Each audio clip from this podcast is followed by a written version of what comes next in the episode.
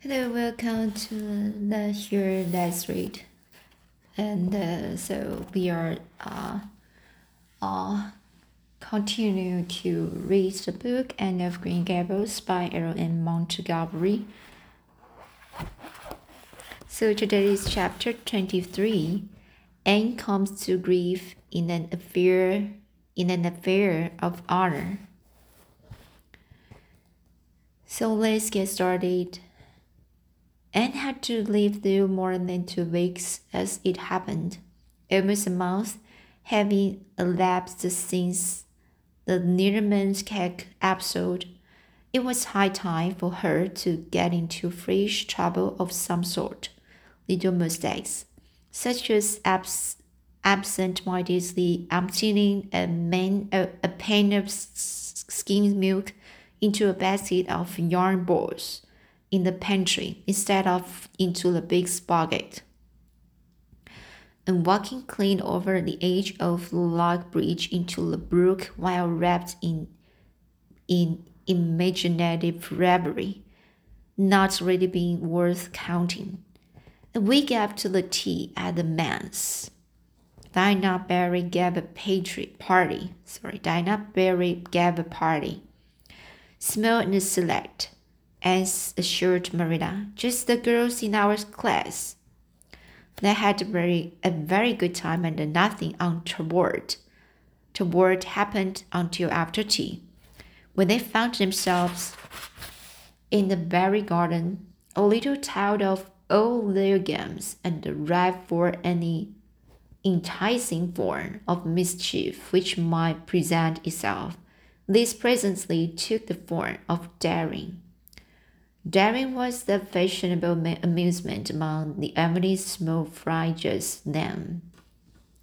It had begun among the boys, but soon spread to the girls and all the silly things that were done in Avonlea that summer, because the daughters thereof were dared to do them, who feared a book by themselves First of all, Carrie Sloane dared Ruby Gillis to climb to a certain point in a huge old widow, widow tree before the front door, which Ruby Gillis, albeit in mortal dread of the fat green caterpillars with which said trees was infested, and with the fear of her mother before her eyes if she should tear um, tear, tear, tear her new muslin dress, limply did, to the discom- discomfiture, discomfiture of the of the aforesaid Carrie Sloane. The Josie Pye dared Jane Andrews to hop on her left leg around the garden without stopping once or putting her right foot to the ground, which Jane Andrews gamely, gamely, gamely, gamely, Ganley tried to do, but gave out at the third corner and had to confess herself defeated. Defeated. Josie's triumph being rather more pronounced than good taste permitted, and actually dared her to walk along the top of the board fence, which bound, bounded the garden to the east. Now to walk board fences requires more skill and steadiness steadiness of head and heel than one might suppose who has never tried it. But Pye, if deficient, deficient in some qualities that made for popularity, had at least a natural and inborn gift. Duty cultivated for walking board fences. Josie walked the berry fence with an airy unconcern which seemed to imply that a little thing like that wasn't worth their reluctant admiration greeted her exploit, for most of the other girls could appreciate it, having suffered many things themselves in their efforts to walk fences. Josie descended from her perch, flushed with victory, and darted a defiant glance at, at Anne and tossed her red braids. I don't think it's such a very wonderful thing to walk little, low, low, bored things, she said. I knew a girl in in Marysville who could walk the ridgepole of a roof. I don't believe it, said Josie flatly. I don't believe anybody could walk a ridgepole. You couldn't anyhow. Couldn't I? Cried Anne rashly. Then I dare you to do it, said Josie defiantly. I dare you to climb up there and walk the, ridge, the ridgepole of Mr. Barry's kitchen roof. Uh, ridgepole of Mr. Barry's kitchen roof, and turned pale. But there was clearly only one thing to be done. She walked towards the house where a ladder was leaned against the kitchen roof. On the fifth class, girls said, Oh, partly in exci excitement, partly in dismay. Don't you do it, Anne, entreated Diana. You will fall off and be killed. Never mind Josie Pye. It isn't fair to dare anybody to do anything so dangerous. I must do it.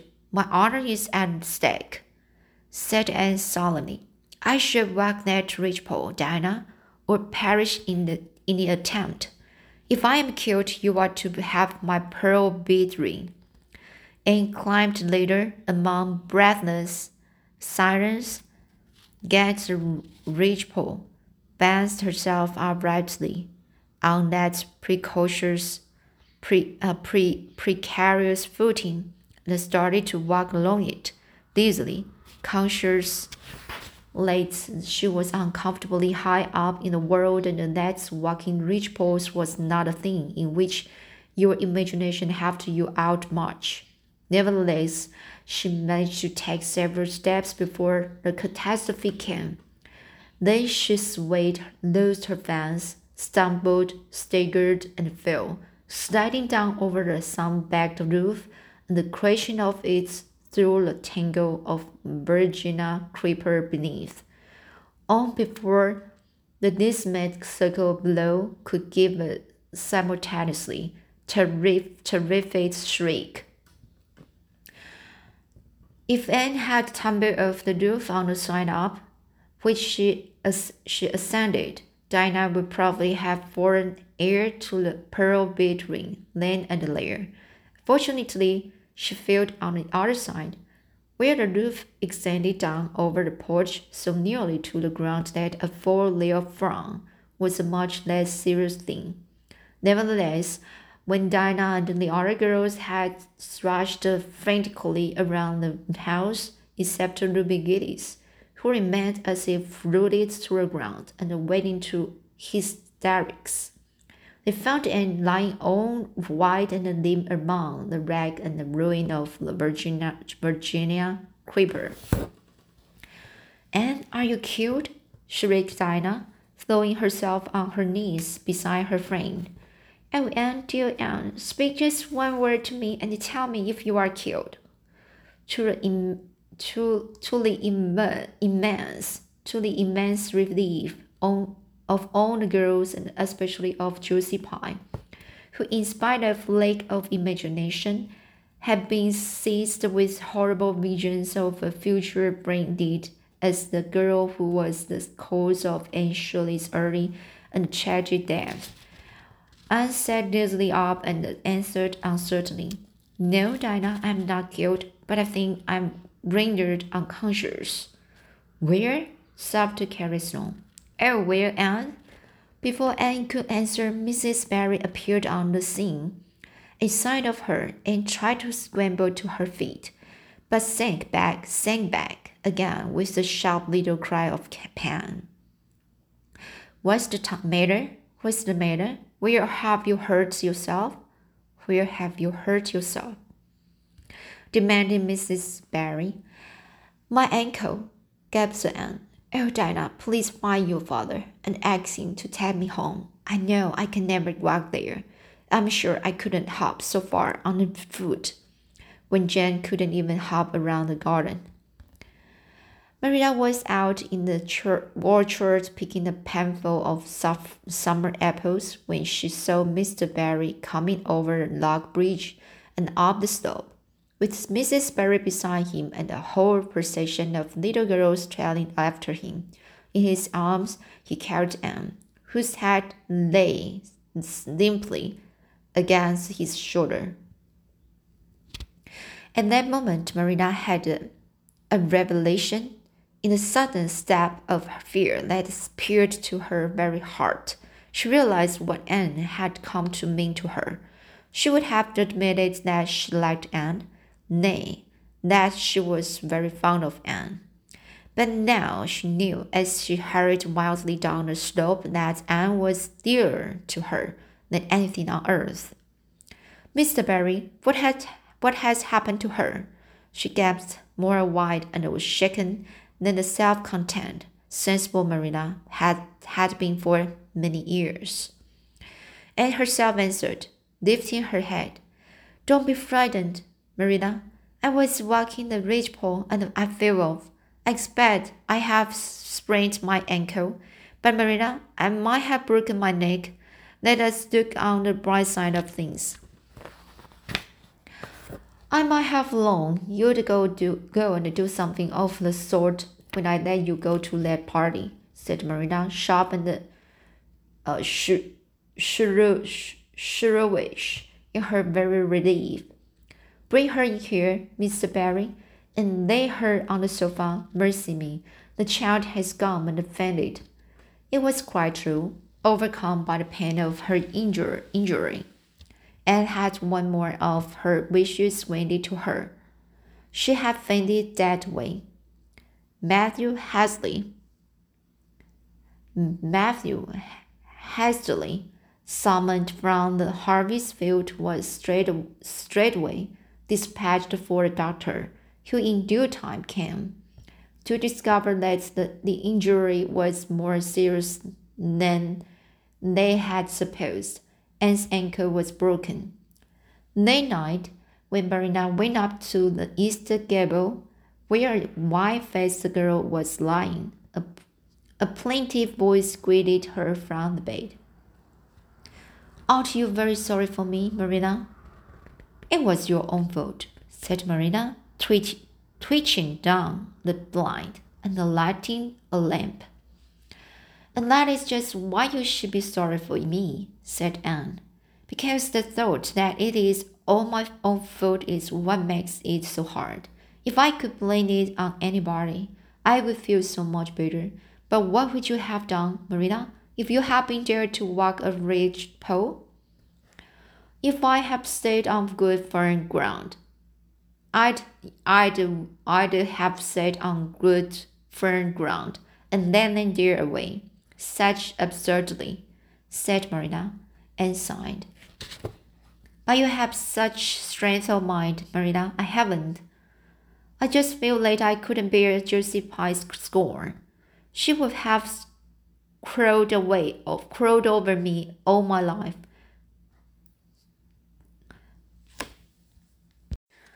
And I think I have been punished so much that you needn't be very cross with me, Marina. It's not a bit nice to faint, after all. And the doctor hurt me dreadfully when he was setting my ankle. ankle. I wouldn't be able to go around for six or seven weeks, and I, I would miss the new lady teacher. She won't be a new anymore by the time I'm able to go to school. And Gil, everybody will get ahead of me in class. Oh, I'm an aff afflicted mortal. But I will try to bear it on bravely if only you won't be cross with me, Marina. There, I am not cross, said Marina. You are an unlucky child, there's no doubt about it, but, as you say, you will have the suffering of it. Here, now, try to and eat some supper. Supper. Isn't it fortunate I have got such an imagination? said Anne. It will help me through splendidly, I expect. What do people who haven't any imagination do when they break their bones? Do you suppose? Marina? Anne had good reason to blaze her imagination many a time and oft during the tedious seven weeks that followed. But she was not solely dependent on it. She had many visits, visitors, and not a day passed without one or more of the schoolgirls dropping in to bring her flowers and books and tell her all the happenings in the juvenile world of Avonlea. Everybody has been so good and kind, Marina, sighed Anne happily on the day when she could first limp across the floor. It isn't very pleasant to be laid up, but there is a bright side to it, Marina. You find out how many friends you have. Why, even Superintendent Bell can't you see me? And he's really a very fine man. Not a kindred spirit, of course, but still I like him and I'm awfully sorry I ever criticized his prayer, prayers. I believe now he really does mean them. Only he has got into the habit of saying them as if he didn't. He could get over that if he'd take a little trouble. I gave him a very broad hint. I told him, broad hint, I told him how hard I tried to make my own little private prayers interesting. He told me all about the time he broke his ankle when he was a boy. It does seem so strange to think of Superintendent Bell ever being a boy. Even my imagination has its limits, for I can't imagine that. When I try to imagine him as a boy, I see him with gray whiskers and spectacles, just as he looks in Sunday school, only small. Now it's so easy to imagine Mrs. Allan as a little girl. Mrs. Allan has been to see me for 14 times. Isn't that something to be proud of, Marilla? When a minister's wife has so many claims on her time, she's such a cheerful person to have visit me, visit you too. She never tells you it's your own fault, and she helps you be a better girl on account of it. Mrs. Lynde always told me that when she came to see me, and she said it in a kind of way that made me feel she might have I'd be the better girl, but didn't really believe I would. Even Josie Pye came to see me. I received her as politely as I could, because I think she was sorry she dared me to walk a ridge pole. If, if I had been killed, she would have had to carry a dark burden of remorse on her life. Dinah has been a faithful friend. She's been over every day to cheer, cheer my lonely pillow. But oh, I should be so glad when I can go to school, for I've heard such exciting things about the new teacher. The girls all think she's perfectly sweet. Dinah says she has the loveliest fair curly, curly hair and such fascinating eyes. She dresses beautifully and her sleep pops are bigger than anybody else in Avonlea. Every other Friday afternoon, she has recitations, and everybody has to say a piece or take part, take part in the dialogue. Oh, it's just glorious to think of it. Josie Pye says she hates it, but that's just because Josie has so little imagination. Diana Ruby Gillis and Jane Andrews are preparing a dialogue called A Morning Visit for next Friday. And the Friday afterwards, they don't have recent recitation. Recitations Miss Stacy takes them takes them onto the woods for a field day, and they study ferns, the flowers, and the birds. And they have physical culture exercises morning and evening. Mrs. Lynde says she never heard of such goings on, and it all comes of having a lady teacher. But I think it must be splendid, and I believe I should find that Miss Stacy is a kindred spirit. There's one thing plain to be seen, Anne, said Marilla, and that is that your fall off the barry roof hasn't injured your charm at all. Alright, that is the chapter 23.